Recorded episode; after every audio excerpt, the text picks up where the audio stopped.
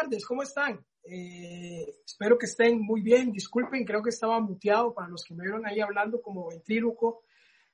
Este, es un placer de verdad para mí compartir con ustedes una vez más. Quiero aprovechar un momento para darle el feliz Día de la Madre a todas las madres de Viña Oeste. Para, espero que las estén chineando el día de hoy en sus casas, que sus mariditos hayan hecho el desayuno y preparado cosas ricas para ustedes. Y de verdad quiero de todo corazón bendecirlas en el nombre de, Jesús y, y, reconocer el privilegio que Dios les ha dado a cada una de ustedes de tener esa, ese, ese, esa bendición de ser mamás. Así que, bien, entramos en materia. Hoy, justamente, no podía dejar pasar la oportunidad para hablar de una mamá, de una mamá eh, quisiera que fuera la mía, pero no es en este momento de la que quiero hablar, que aprovecho para enviarle un saludo a doña Norma Morris, mi querida y maravillosa mamá, la mamá más linda del mundo, y por supuesto a mi esposita, eh, Luz, eh, por darme tres hijos maravillosos y ser la mamá que es.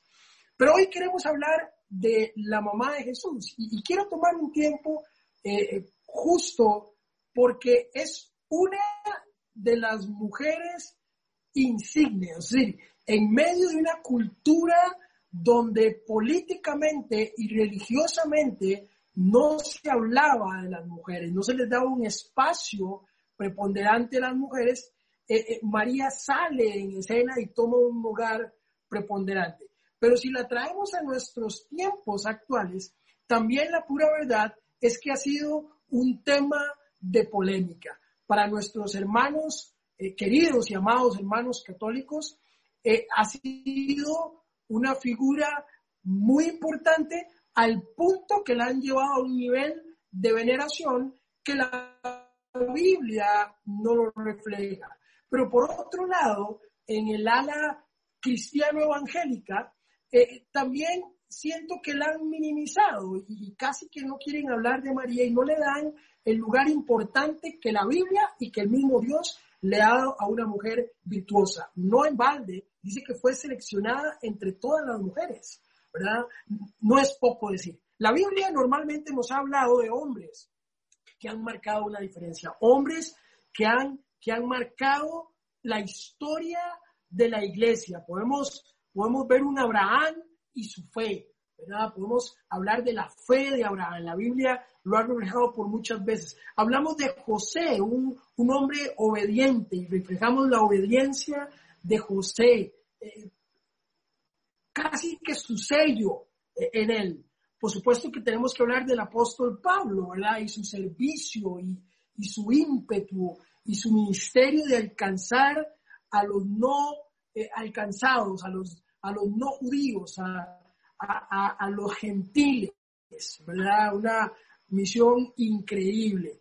Y aunque hablamos de todos esos hombres y sus bondades y, y, lo que Dios ha hecho a través de ellos, hoy veo a una mujer que encierra muchas de esas características. Encierra la fe de Abraham, encierra la obediencia de José, eh, eh, el, el, el servicio y la fe de un Pablo. Los veo contenidos y concentrados en una maravillosa mujer llamada María, que tiene el privilegio de ser la mamá de Jesús. Así que veamos algunas de las características que hacen que, Dios haya puesto en un lugar importante a esta mujer llamada María. Dicho sea de paso, una joven, una jovencita que se calcula que estaba entre los 14 años en la cultura judía eh, el hombre estaba listo para casarse después de los 18 años. En el caso de las mujeres, a los 12 años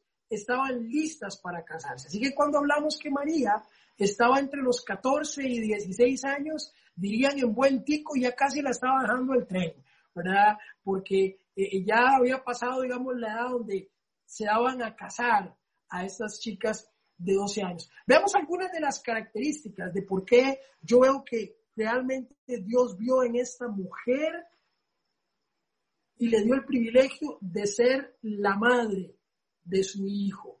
Y la primera cosa que veo aquí es la fe valiente de María. María era una mujer con una fe valiente, una fe eh, eh, que a pesar de las circunstancias, que a pesar de las situaciones, la vemos ahí tomando cartas en el asunto. Vamos a estar en el libro de Lucas, le invito a que usted pueda abrir su Biblia en el libro de Lucas, vamos a estar a partir del capítulo 1, versículos 26 al 38 en esta primera porción, vamos a estar ahí eh, hablando de eso. Pero vean lo que dice eh, Lucas 1, 28 al 31. Leo para ustedes Lucas 1, 28 al 31. Dice así, el ángel se acercó a ella y le dijo, te saludo, tú que has recibido el favor de Dios. El Señor está contigo. Ante estas palabras, María se perturbó y se preguntaba qué podría significar este saludo. Versículo 30. No tengas miedo, María. Dios ha concedido su favor, le dijo el ángel. Quedarás encinta y darás a luz a un hijo y le pondrás por nombre Jesús. Él será un gran hombre y lo llamarán Hijo del Altísimo Dios, el Señor, y le dará el trono de su padre David. Y reinará sobre el pueblo de Jacob para siempre. Y reinará su tendrá fin. Vean lo que está pasando.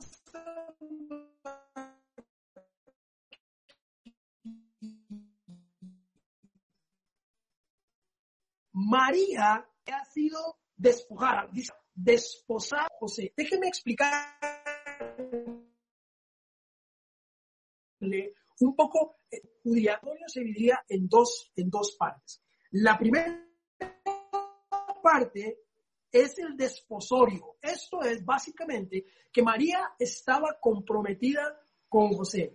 En términos prácticos, podríamos decir que eso más o menos significa el matrimonio civil, digamos, en, en nuestro contexto. Ellos se comprometían, pero no iban a vivir juntos. Ellos se comprometían y se daban el uno al otro, pero no convivían ni consumaban el matrimonio. Y básicamente lo hacían así porque culturalmente, una vez que ellos se comprometían, tenían que pasar un compromiso de entre 10 y 12 meses. ¿Por qué? Básicamente era para que la castidad de esta virgen fuera manifestada. Esto lo hacían para que después de comprometida no pudieran decir que este hijo era de alguien más, sino que se tomaba esa cortina de tiempo para que 12 meses después venía la segunda parte del matrimonio, que era la ceremonia donde el novio y sus amigos iban a la casa de la comprometida, digamos, la prometida en este caso, y la llevaba ya a vivir a su hogar. Esa era la tradición. En otras palabras, cuando el ángel se aparece a María, su mente es, ¿y ahora qué? O sea, si este ángel me dice que voy a quedar embarazada, pero ya yo estoy comprometida con José en términos prácticos, eso podía significar la muerte para María.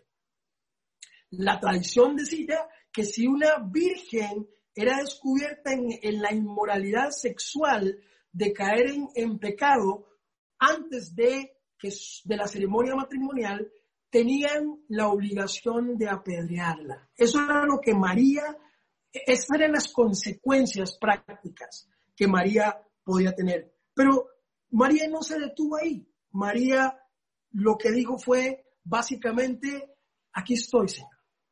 Heme aquí. Aquí está tu sierva. Una fe valiente, una mujer que tenía la fe puesta en el Señor. No era la fe de Zacarías, que si usted lo ve eh, eh, un capítulo antes, eh, es un Zacarías que, que duda del ángel cuando le da un mensaje. María no, María no, hay, no tiene ninguna duda. María conoce al Dios de Israel, conoce a su Dios. Y si dice que si Él me escogió para eso, digna soy yo de haber recibido ese llamado. Vemos una María con una fe valiente, con una fe eh, eh, audaz. Pero también María le creyó al Señor. Vean lo que dice Lucas 1.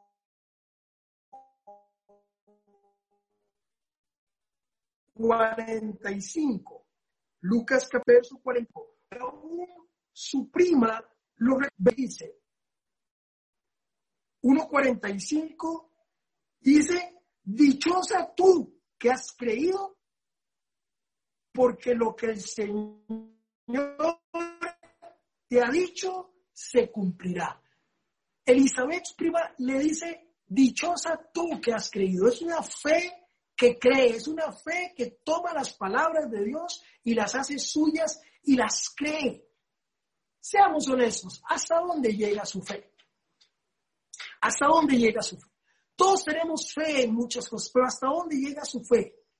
He oído personas que, están dispuestas a orar por, por, un dolor de cabeza, pero cuando les dicen que vayan a orar por un cáncer, hay gente que, que empieza a dudar. Gracias a Dios, nuestra comunidad Viña Oeste es una comunidad que más bien basa su teología y mucha de su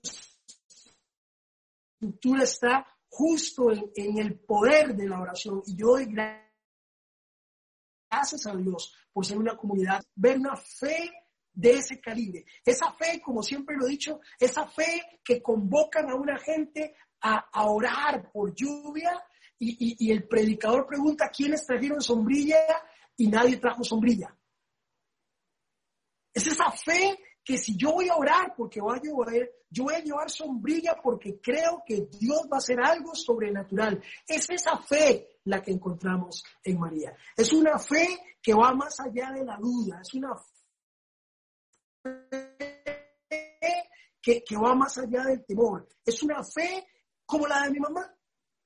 Creo que lo he contado en varias ocasiones, pero hace exactamente 42, 43 años, en mi casa eh, eh, había un ambiente extraño, mi mamá había salido a trabajar como lo hacía regularmente, pero no había vuelto del trabajo, habían pasado varios días que yo no veía a mi mamá, yo me hacía la pregunta de que qué había pasado cada vez que yo entraba a alguna habitación de, de, de mi cuarto donde estaban mis hermanos conversando, todo el mundo guardaba silencio. Con el tiempo entendí, yo era un niño, entendí que estaban hablando de la situación que estaba pasando con mi mamá. Mi mamá regresa a casa después de varios días de estar internada en el hospital.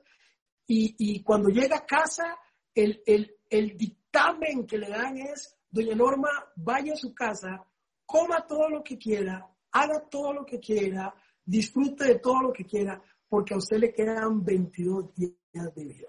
Un cáncer había invadido su pecho. Mi mamá hace una oración de fe, una oración valiente. Señor, te pido que me permita sacar a mis hijos. Una oración corta, simple, pero, ¿saben? Hoy me enorgullezco con todos los días de domingo voy a ir a visitar a mi mamá. Porque es esa fe es esa fe que le cree a Dios, es esa fe allá del temor, esa fe que va más allá del qué dirán, es esa fe que va más allá de, de, de, de, qué le digo a José, es esa fe que va más allá y si José me deja, ¿qué pasa? Es una fe que dice que si Dios me lo está diciendo y si Dios me lo está pidiendo, aquí estoy, heme aquí, cuenta conmigo. Es, una, es ese tipo de fe de la que estamos hablando hoy. ¿Qué otra cosa podemos aprender de María? Es una humildad envidiable. Vean lo que dice Lucas 2.19. Lucas 2.19, leo para usted, dice así. María por su parte guardaba todas estas cosas en su corazón y meditaba acerca de ellas. A María le están pasando un cúmulo de cosas. María es la madre del Mesías, la madre del Salvador. Desde la perspectiva humana, tenía al Hijo perfecto. Desde la perspectiva divina, se le había otorgado el mayor privilegio que se le puede otorgar a una mujer. Desde el punto de vista natural y humano, tenía el Hijo perfecto, el Hijo de Dios. Desde el punto de vista divino, había sido ella seleccionada como una mujer particular, una mujer escogida dentro de muchas seleccionadas. Yo no sé usted, pero ¿qué haría usted con, ese, con ese galardón? Yo trato de ponerme los pies de María y yo no sé usted, pero yo por lo menos, y, no hay que ir muy largo, basta ver el, el, Facebook. ¿Por qué cree usted el éxito de las redes sociales? ¿Por qué cree usted que las redes sociales son exitosas? Porque la gente puede rajar desde las redes sociales. La gente publica lo que come, la gente publica dónde viaja, la gente publica el carro nuevo que tiene, la gente publica lo lindo y guapos e inteligentes que son sus hijos. ¿Cierto? María no. La Biblia dice que María, por su parte, guardaba todas estas cosas en su corazón y meditaba acerca de ellas. Era una mujer que estaba total y absolutamente ubicada. María tenía claro que no tenía que ver nada con ella, tenía que ver con Dios. María no era la que usaba el hashtag Madre del Salvador del Mundo. María no lo publicaba, María no era las que llamaba a sus amigas y las invitaba a un café para restregarles en la cara que había sido escogida para ser la mamá del Salvador del mundo. Dice la Biblia que ella atesoraba esas cosas en su corazón y las guardaba para sí. Es una humildad envidiable, es una, es una humildad digna de copiar. Es una humildad digna de imitar. Es una humildad que muchos de nosotros deberíamos Hace, hace, hace atleta, un deportista costarricense, un ciclista específicamente, eh, muy importante, muy famoso, estaba practicando en una carretera este, nacional, en la ruta 27, y fue parado por un oficial de tránsito. Cuando el oficial de tránsito lo detuvo, eh, la filmación fue de sorpresa para muchas personas porque la actitud de esta persona, antes que decir, mire, discúlpeme, Daisy, perdón, cometí un error, lo primero que dijo es, usted no sabe quién soy yo. La pregunta es, ¿cuántas veces usted está en esa actitud? Usted no sabe quién soy yo. Usted no sabe de quién soy hijo yo. Usted no sabe dónde trabajo yo. Usted no sabe quién soy yo, dónde vivo yo. Usted no sabe el carro que conduzco yo. No cayó bien, no cayó bien en el, en el, en el, colectivo ese comentario. La gente empezó a decir, ¿qué pasó aquí? Bueno, porque el, el orgullo, la falta de humildad es algo inherente al ser humano. Todos. Pero María no. María nos marca un ejemplo de humildad envidiable. Envidiable. Vean lo que dice primera de Pedro, primera de Pedro 5.5. Dice, asimismo jóvenes, sométanse a los ancianos. Revístense de toda humildad en su trato mutuo porque Dios se opone a los orgullosos, pero da gracia a los humildes. Dios se opone a los orgullosos, pero da gracia a los humildes. Ojo este detalle. Da gracia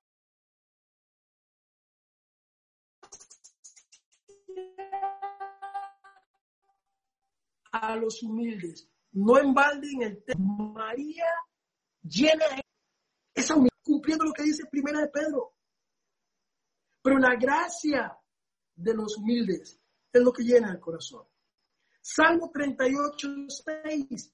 El Señor es excelso, pero toma en cuenta a los humildes y mira de lejos a los orgullosos. Creo que de María tenemos una lección enorme que aprender. De una mujer que no, no se bastó en su condición, no se bastó en esa selección y en ese privilegio de ser seleccionada como algo en que gloriarse. Por eso es que la misma María de alguna forma contradice algunos de los decires de alguna gente que la quiere poner en un lugar mucho más alto del que debería estar. María es una mujer excepcional, fue escogida, tuvo un lugar especial en el corazón del Señor. Pero no la podemos poner más arriba de ahí porque la Biblia no nos lo permite. María misma nos enseña a nosotros. Y aquellos que a veces pretenden ponerla un poco más arriba, que no se trata de ella.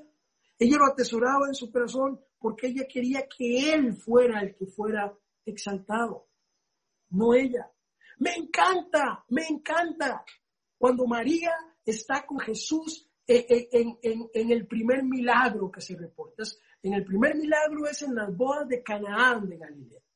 Y María está ahí y María eh, se da cuenta que hace falta vino y se acerca a su hijo Jesús y dice, tienes que hacer algo, mi amor, tienes que ayudarnos aquí. Ella sabe, ella sabe quién es, ella sabe a quién tiene ahí. El ángel le había dicho desde el principio, ella sabe que tiene al Mesías. Y una vez que él empieza, ¿qué le dice María a toda la gente que está ahí? María dice, síganlo a él y hagan todo lo que él diga, háganlo. Es María diciendo, es con él, se trata de él. Todo lo que él haga, todo lo que él diga, háganle caso. Lo que María dice. Estoy parafraseando, por eso puede leer el texto. Es una María quitándose del campo y dándole espacio a Jesús para que crezca. María personifica eh, la definición de Andrew Murray cuando dice que humildad es el perfecto sosiego del corazón. Me encanta esa frase. Humildad es el perfecto sosiego del corazón, dice Andy Murray. ¿Por qué? Porque María, por su parte, verso 19, guardaba corazón, estaba acerca de ellas. Yo no sé usted, pero María le llevaron oro y mirra, llegaban eh, eh, eh, príncipes, llegaba gente a visitarlos. María tenía un lugar preponderante y nunca lo usó a su favor. Tenía los, los pies bien puestos sobre la tierra. María tenía claro cuál era su rol. María tenía claro que era una pieza más de este proceso maravilloso de, de Dios encarnándose en la humanidad un propósito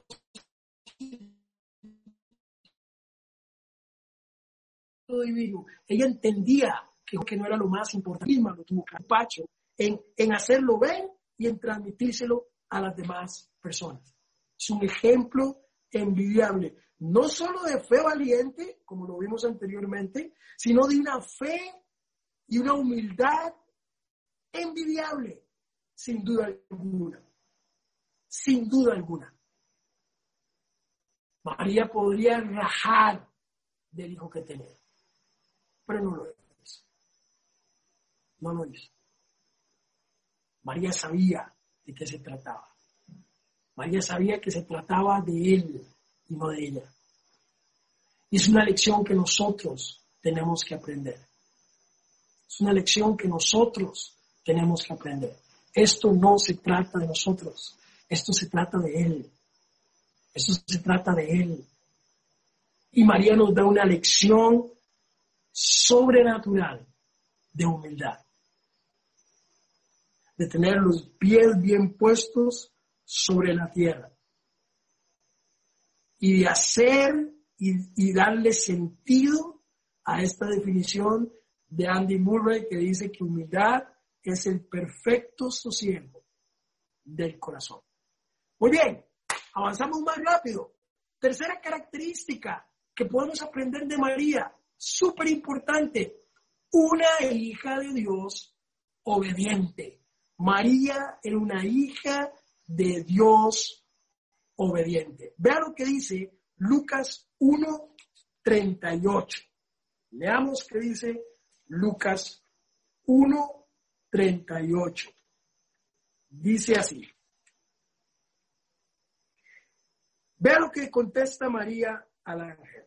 A pesar de todos los temores, a pesar de que sabía que podía ser apedreada, a pesar de que sabía lo que podría decir la gente sobre ella al, quedar encinta de alguien que no era José, eh, de, de, tener que darle la cara a José. Ella amaba a José, de tener que darle la cara a José. Seamos honestos, seamos honestos.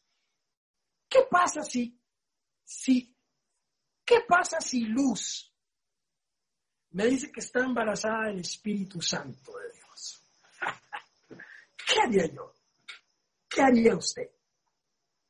María posiblemente tenía la duda de cómo le iban a creer a ella, que había quedado encinta a través del Espíritu Santo. Todas esas dudas y inquietudes pasaron por su cabeza.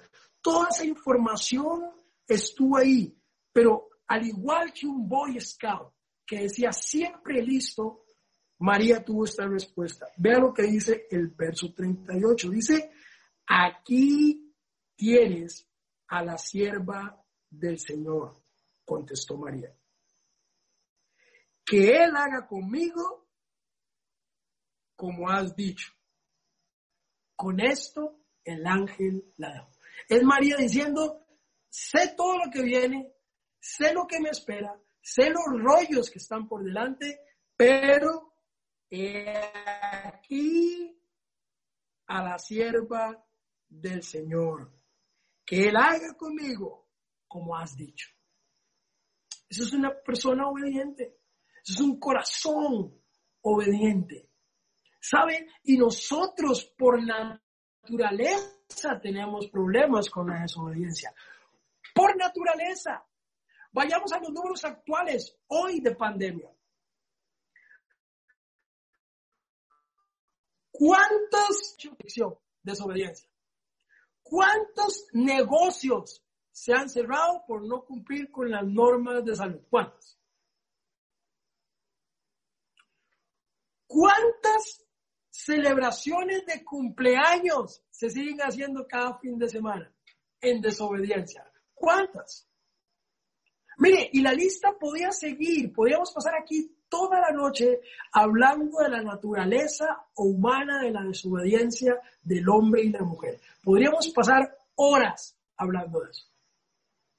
Hoy usted celebra el Día de la Madre y podría ver hacia atrás y ver a sus hijos maravillosos y bonitos y decir, sí, qué lindo que es, pero me ha costado porque es desobediente. ¿Cierto? Todos podemos decir eso de alguna forma. ¿Cuántos quédate en casa se han incumplido? Empezando por las autoridades mayores. ¿Cuántos quédate en casa se han incumplido? Nosotros somos desobedientes por naturaleza, gente. Somos desobedientes por naturaleza, está en nuestro ADN. Está en nuestra naturaleza adámica. Somos desobedientes por naturaleza. Y eso no va a cambiar. En la Biblia vemos ejemplos de desobediencia. Así como vimos ejemplos de gente a imitar y a seguir como, como Abraham, como José, como el apóstol Pablo, también tenemos ejemplos en la Biblia de gente desobediente de alguna forma. Vemos a Jonás, que el Señor le dice, te quiero en Nínive, y él agarra para Tarsis, desobediencia. El Señor tiene que hacerlo pasar por una serie de situaciones para que vuelva al camino y obedezca la orden inicial desobediencia. Es parte de nuestra naturaleza. A le dicen, yo lo quiero en Nínive. Y él se va para Tarsis. Desobediencia. Vemos la misma desobediencia de llama y dice, vos irás a liberar a mi pueblo. Él no dice amén, él no dice gloria a Dios, él no dice, heme aquí, envíame a mí. Lo primero que dice es, Señor, envía otro, no es que yo no sé hablar. Yo no soy bueno para hablar, envía otro. Somos desobedientes por naturaleza. A veces queremos hasta cuestionar a Dios y, y hacer que Dios de alguna forma nos convenga. Y nos convenza. Veo el ejemplo de, de Gedeón. Gedeón eh, eh, le dice al Señor, bueno, está bien, Señor, pero, pero para saber quién eres tú, que esto y esto y esto pase. Y después de que pase, le dice, bueno, hagámoslo al revés, que entonces se moje lo de adentro y no lo de afuera. Por favor, somos desobedientes por naturaleza. Pero María no. Quizás por eso el Señor las escogió entre tantas personas. Ella dice, no, ella sí, ella sí es obediente. Es una mujer digna, con una fe valiente. Es una mujer con una humildad envidiable, pero también es una mujer obediente. Yo no sé si les conté la vez que estaba jugando fútbol en el deportivo, en el polideportivo allá en Desamparados, donde yo me crié, y habían construido el polideportivo nuevecito, brand new, nuevecito, la cancha, las piscinas, eh, la cancha de fútbol lindísima. Nosotros estábamos acostumbrados a jugar en la misma cancha o en el mismo terreno donde saben que eran rurales por todo lado y construyen este polideportivo hermosísimo. En nuestro tiempo era un chuzo. Recuerdo que terminamos de mejenguear y alguien dice, vamos a echarnos un chapuzón a la piscina. Y todo el mundo empieza a correr hacia la piscina y yo voy corriendo hacia la piscina. Cuando llegamos yo veo que todo el mundo se detiene porque en la piscina hay un letrero que dice, no pase, piscina cerrada. Y ahí está el hijo de mi mamá diciendo, ¿cómo que cerrada? Si mi mamá paga impuestos en este lugar, ¿cómo cerrada? Dice, yo no vivo aquí en esta comunidad de toda la vida. ¿Cómo? Si antes de que esto lo construyeran, ya yo vivía aquí. Y todos los argumentos del mundo y todos los demás diciendo, no, no, esto es Yo no, ¿cómo? Tenemos derechos, muchachos, vamos. Pero yo estoy tratando de generar una revolución para que, para, para convencerlos de que tenemos derecho y no ser yo el único malamanzado que se brinque la malla, pero nadie me hace caso, así que yo me quito la camisa, pum, me brinco, me tiro al otro lado y pum, me tiro un chapuzón ahí en la piscina y estoy haciendo dando para atrás y para adelante. Y en eso viene corriendo un guarda, gritando, salgan de la piscina, fuera, fuera de la piscina. Y cuando él llega, yo estoy ahí y le digo, pero ¿por qué? Si yo tengo derecho, si lo primero me dice, salga de la piscina, porque eso tiene un montón de químicos y ácidos que le van a hacer que se le caiga la piel. Imagínense ustedes, por desobediencia. ¿Saben? Desde ese día, yo no tengo un yuyo en un pie. Desde ese día ni caspa me sale. Yo no sé qué tenía los químicos, pero me quitaron todo. Pero entré en peligro y peligro posible hasta de muerte por pura desobediencia.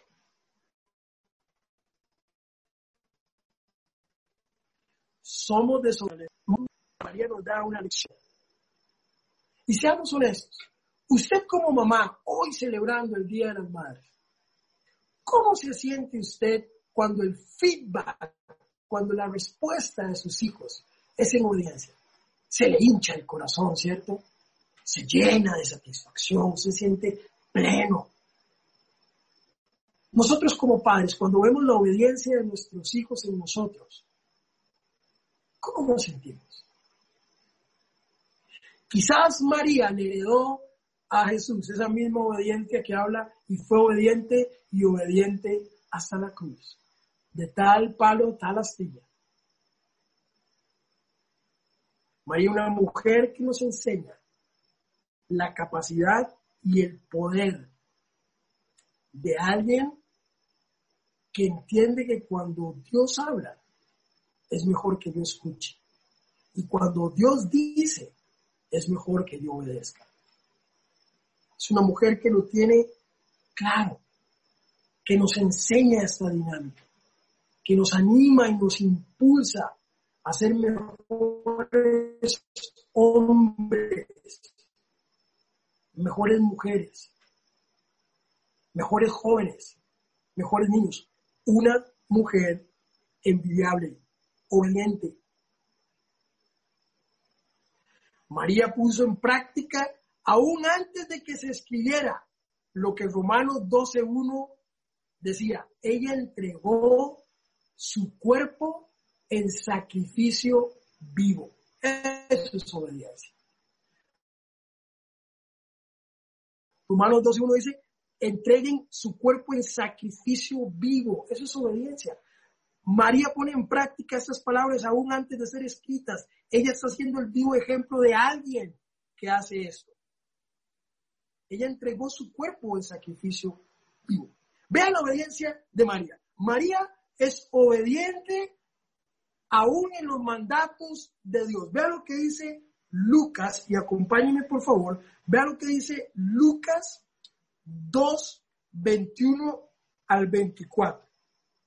Vean lo que dice. Cuando Jesús, perdón, cuando se cumplieron los ocho días y fueron a circuncidarlo, lo llamaron Jesús, nombre que el ángel les había puesto antes de que fuera concebido. Asimismo, cuando se cumplió el tiempo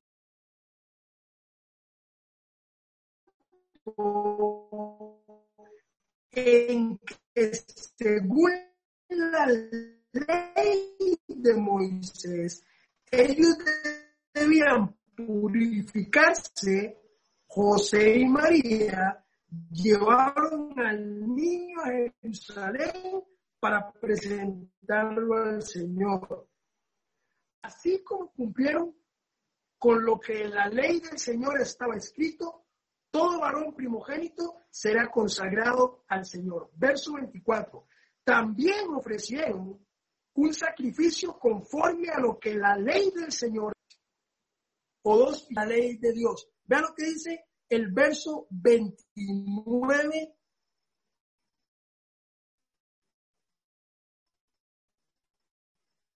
Perdón, 39, 39 y 40. Después de haber cumplido ¿Qué? Con todo lo que exigía la ley. Me encanta eso. Lo vuelvo a leer. Después de haber cumplido con todo lo que exigía la ley del Señor, José y María regresaron a, Galilea, a su propio pueblo de Nazaret, y el niño crecía y se fortalecía, progresaba en sabiduría y en la gracia del Dios, y Dios lo acompañó. María era obediente. María le dijeron, el niño se va a llamar Jesús, lo que hizo fue Jesús. La ley dice que hay que hacer esto, María lo hizo. La tradición dice que hay que hacer esto, María lo hizo. La ley de Dios dice que a cierta hay que hacer ciertas cosas. María lo tenía claro, María es un ejemplo de obediencia. Una mujer que fue obediente al pie de la letra en todas y cada una de las cosas. Fue obediente a los mandatos de Dios. Pero también déjeme decirle algo. María fue obediente a pesar del dolor y del temor. Vean lo que dice Lucas 2, 34 y 35. Vea lo que dice Lucas 2, 34 y 35. Leo para usted. Simeón les dio su bendición y le dijo a María, la madre Jesús, este niño está destinado a causar la caída y el levantamiento de muchos en Israel y a crear mucha oposición. Verso 35. A fin de que se manifiesten las intenciones de muchos corazones Punto. En cuanto a ti, le dice Simeón a María, en cuanto a ti, una espada te, atravesará el alma. A María le están diciendo, usted va a criar a este hijo, usted lo va a llevar en toda la, formación, dice el versículo anterior, que Jesús estaba creciendo en sabiduría y en gracia, producto de lo que José y María hacían con ellos, asumieron la responsabilidad de instruir al niño en su camino y aún cuando fuere viejo no se apartará de él, ejemplo que todos nosotros tenemos que aprender. Pero también le están diciendo, él va a libertar, él va a liberar, él va a levantar roncha y va a hacer un revolú y va a cambiar nuestra estructura religiosa. Pero en cuanto a ti, una espada atravesará tu alma. Le están diciendo, él va a hacer todo eso, pero sabe, su hijo va a morir. Su hijo va a ser sacrificado por los pecados de muchos. ¡Wow! María sabía que iba a perder a su hijo. ¿Sabe? Nosotros hablamos de que de tal manera amó Dios al mundo que dio a su único hijo para que todo aquel que en él crea no se pierda, mas tenga vida eterna. Eso es cierto, pero déjeme decirle que María también entregó a su hijo. María fue obediente a pesar del dolor y del temor. Ella también sabiendo el final de la historia, siguió caminando con Jesús, formándolo y preparándolo, porque sabía que había un, un propósito y una misión. He hablado con algunas personas que han tenido la dura realidad de perder un hijo.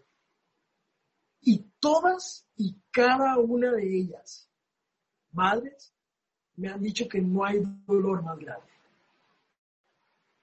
Y casi que lo han descrito igual, que es como que una flecha, que como una espada, como que algo les partiera el alma por dentro.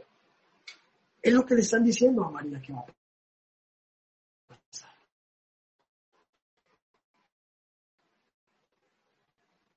Es lo que le están diciendo a María. Pero a pesar de todo eso, es una María que siguió con el maestro. Es una María que lo veía crecer, que lo alimentaba, que lo chiñaba, que en medio de la noche cuando se levantaba asustado, lo calmaba. Es una María que le daba de su pecho a ese bebé y sabía cuál era el final de la historia. Una obediencia cuatro por cuatro, una obediencia todo terreno, una obediencia que, que sobrepasa nuestro entendimiento. Yo siempre lo he dicho, lo vuelvo a repetir, por dicha por dicha quien, quien dice que dio a su Hijo por nosotros fue Dios. Porque yo no sé si yo tendría la capacidad de hacerlo. Es más, puedo decirle, viéndolo a sus ojos, yo no entregaría a ninguno de mis hijos por ninguno de ustedes. Pero por dicha no estamos hablando de él. Estamos hablando de él, él sí lo hizo, pero si lo ponemos en este contexto, María también. María también. María preparó, engendró, cuidó, crió, instruyó, entrenó, discipuló, capacitó, alimentó, cuidó en obediencia a Jesús a pesar de que sabía el final de la historia. Esa es una obediencia digna de imitar. Es una obediencia todo terreno. Una obediencia que va acompañada sin lugar a duda de una fe valiente, que va acompañada de una humildad envidiable, a pesar de que sabía que era la madre del Mesías, lo atesoraba en su corazón. Pero sabe, la cuarta cosa que veo en María y que posiblemente ha sido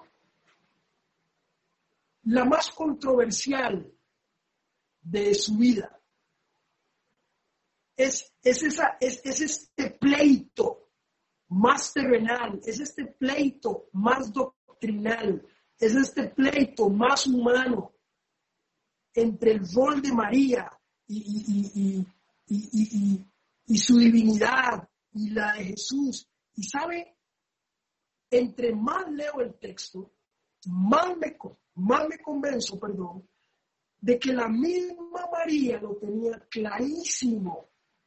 La misma María lo tenía claro, clarísimo. Número cuatro que veo en, en María es una vida que no apunta a sí misma. María no le interesaba figurar. María no, era no, vivía su vida en función de ella, vivía su vida en función de Jesús. Vea lo que dice Lucas 1, 46 al 49. Dice así. Entonces María dijo, mi alma glorifica al Señor. Presten atención por esto, por favor. Mi alma glorifica al Señor y, mi espíritu se regocija en Dios, mi Salvador. La misma María conocía que ella también necesitaba un Salvador que ella necesitaba también a un Mesías, que, que esta ella también, que, que para entrar al Padre, ella también tenía que usar la misma puerta, el mismo camino. Palabras de la misma María, verso 46 y lo repito. Entonces dijo María, mi alma glorifica al Señor y mi espíritu se regocija en Dios mi Salvador, porque se ha dignado fijarse en su humilde sierva. Desde ahora me llamarán dichosa todas las generaciones, porque el poderoso ha hecho grandes cosas en mí. Santo es su nombre. María no tenía el menor interés de figurar. María no tenía el menor interés de decir, mire, inclinen sus ojos a mí, véanme a mí, búsquenme a mí, cítenme a mí. Ella no tenía el menor interés. De hecho, eso la hace especial. Eso la pone desde mi punto de vista eh, eh, eh, en, alta estima. Es una mujer virtuosa, es una mujer increíble, es una mujer con una fe valiente, es una mujer con una humildad envidiable, es una mujer hija de Dios obediente, pero que también tiene claro que no se trata de ella. E, ella no, no le interesa dejarse nada. María conocía a su Dios. En teología, a eso le llaman el Magnificat, que es el canto de María. vea que María conocía a su Dios, que lo tenía súper claro. Vea lo que dice a partir del versículo eh, 50. Vea lo que dice 1.50. Leo para ustedes. De generación en generación se extiende su misericordia a los que le temen.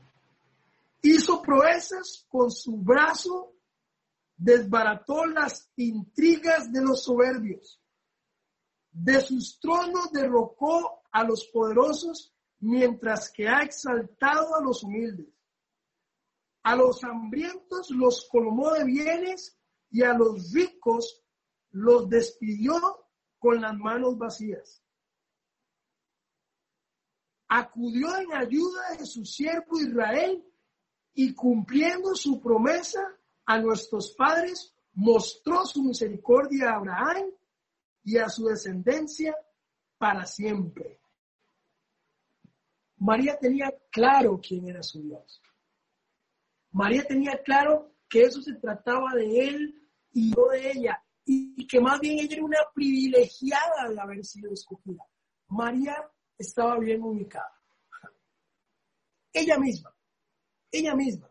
Creo que los que la han maxificado somos nosotros los hombres desde una ala de esta ecuación y los que la hemos minimizado somos los hombres desde otra ala de, este debate, de esta discusión.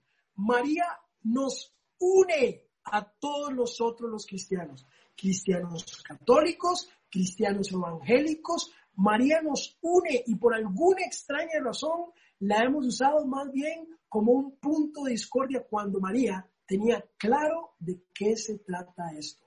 Y eso se trata de él. María lo dice sin empacho. María lo dice sin ningún problema. Palabras de María. Mi alma glorifica al Señor y mi espíritu se regocija en el Dios de mi salvación.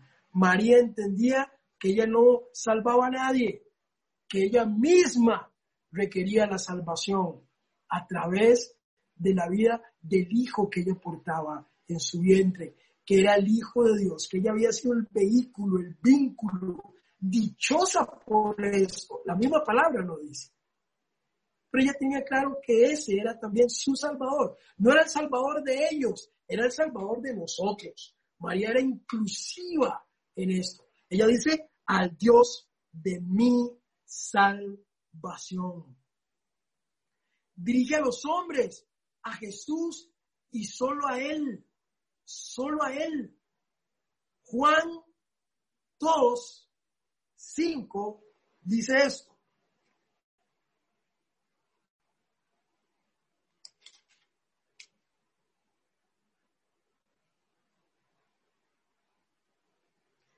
Lo que les mencioné antes, su madre le dijo a los sirvientes, hagan lo que él les ordene. Es María diciéndole, lo que él diga, obedézcanlo. Esto no se trata de mí.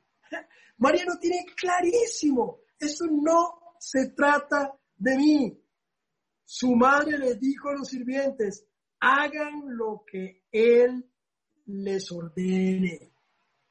María, María dirigiendo las luces hacia el Señor. Porque tenemos que tener claro algo que está en la Biblia. Y no nos podemos brincar en la Biblia. La Biblia es lo que nos regula a todos y cada uno de nosotros. Los hermanos católicos, los hermanos cristianos, los creyentes en general, los que en, en la persona de Jesucristo y creemos que Él es nuestro Salvador, por fuerza tenemos que irnos directo, ciclo que todo, porque tanto amó Dios al mundo que dio a su Hijo unigénico, para que todo el que cree en Él no se pierda, sino que tenga vida eterna. Sino que tenga vida eterna a su único hijo, solo a través de él. ¿Sabe? Hay un argumento que dice que María es la madre de todos y la verdad es que no. ¿No? Porque no todos somos hijos de Dios. Todos somos creación de Dios pero no todos somos hijos de Dios. Así que ese argumento de que todos somos hijos de María no aplica. No, María fue la madre de Jesús, fue escogida para eso, es un privilegio ganado con creces porque ya vimos por qué fue escogida, porque fue una mujer digna, fue una mujer obediente, fue una mujer de fe, fue una mujer humilde, fue una mujer que, que, que, que nunca se dejó su gloria para ella, sino que toda se la dio a él, por eso fue escogida sin duda.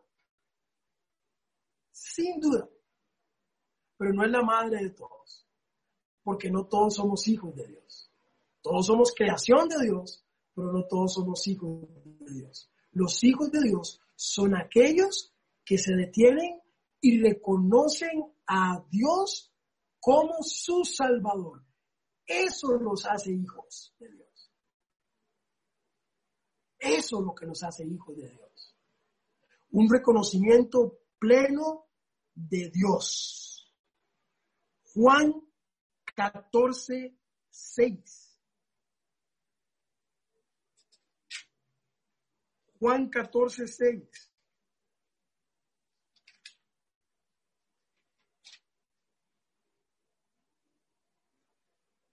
Yo soy el camino, la verdad y la vida, les contestó Jesús. Nadie, no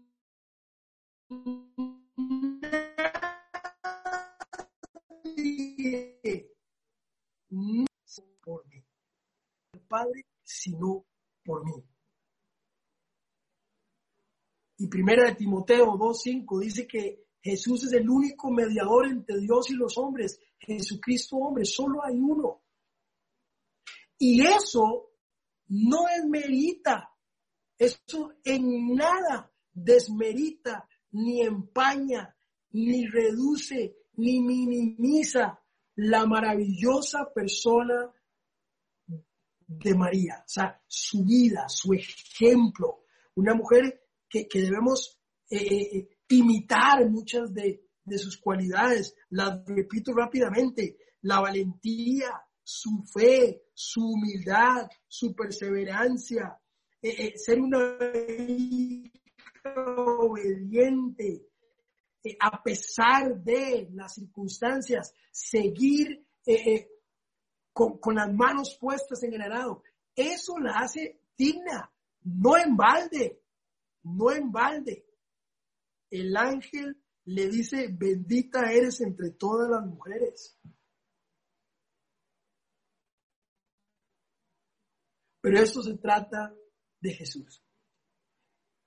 Hoy queremos hablar de la madre de Jesús, esa mujer increíble que al igual que las madres que hoy nos están viendo en la transmisión, tienen el privilegio, ese, ese maravilloso regalo de la maternidad.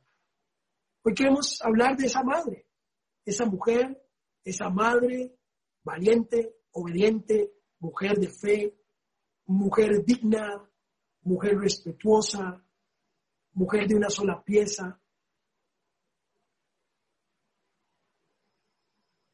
Y lo único que yo puedo decir hoy es que Dios no se equivoca. Dios escogió a María. Hoy vemos las características por las cuales la escogió. Pero sabe, Dios te escogió a ti, mamá, que me estás viendo en este momento. Dios te escogió a ti. Y esa historia de que la cigüeña aterrizó eh, con el negrito en la casa de los machitos y se hizo un broncón, eso es eso, una faula, e, es una caricatura. La realidad es que ni una hoja de un árbol se mueve si no es por la voluntad de Dios. Y cada hijo está en el lugar correcto con la madre correcta. Y si Dios te dio el privilegio de ser mamá, Dios no se equivocó y te escogió con un propósito. Y es que puedas, aprendiendo de María, guiar a este hijo en todo lo que en todo lo que tu fe dice, en lo que en lo que tu creencia religiosa dice, instruirlo en la palabra del Señor porque cuando sea viejo, sin importar sus decisiones, no se apartará de él, porque la palabra no vuelve vacía. Así que quiero retarte y desafiarte, mamá, que me estás viendo hoy. Dios escogió a María, sí, pero también te escogió a ti.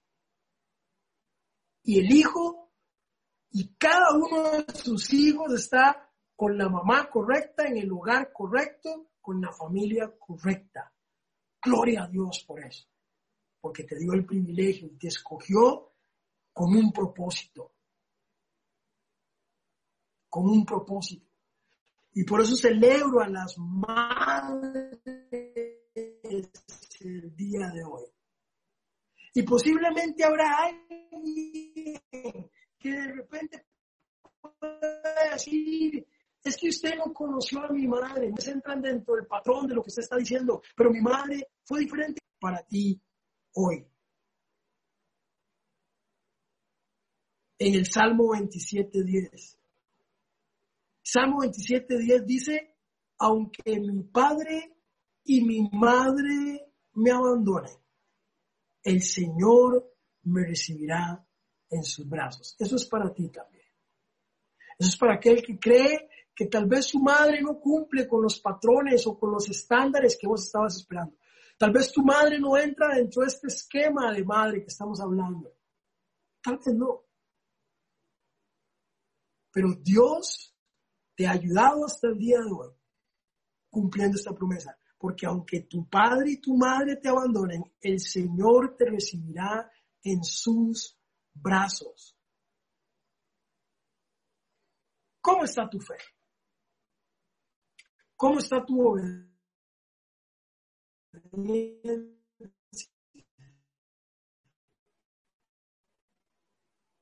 ¿Cómo está tu humildad? Apunta tu vida a darle la gloria a Dios o algo te apunta cada una la gloria de Dios y al empoderamiento del reino en la tierra. Porque María hoy nos enseña y nos da una lección de fe valiente, de humildad envidiable, de ser una hija de Dios obediente y de tener una vida que apunta a Él y no a sí misma. María estuvo desde el nacimiento, María estuvo al pie de la cruz, y María aún estuvo en Pentecostés. Podemos ver a María en todas y cada una de las etapas del crecimiento del Evangelio y de la iglesia y del cristianismo. María estuvo allí en cada etapa, en el principio del nacimiento, en la maravillosa obra redentora de la cruz y cuando el Señor a través del Espíritu Santo sigue en esa relación de intimidad con nosotros. En el aposento alto, allí estaba María también. Una mujer ejemplar, una mujer de la cual tenemos que aprender, una mujer que es muestra de que con obediencia, con fe, con humildad, Dios nos va a escoger para cumplir sus propósitos. Tal vez ya no traer el Salvador del mundo, ya pasó una vez y para siempre, pero sí para cumplir su obra, sí para hacer sus brazos y abrazar al necesitado, sí para a través tuyo poder llevar palabras de aliento, poder llevar una oración a tiempo y en forma a alguien, poder, dar un abrazo de amor. ¿Por qué no poder ser la madre espiritual de un huérfano espiritual?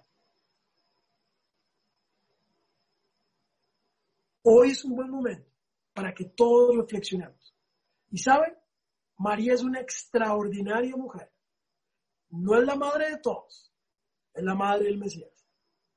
Pero el padre de todos el Padre de todos, sí es para aquel que lo recibe. ¿Sabe? Si tú tienes una petición, si tú tienes, quieres orar, hay gente, por favor, no te desconectes sin buscar alguno de los servidores que van a estar ahí a través del chat buscándote para orar. Por favor, no lo hagas.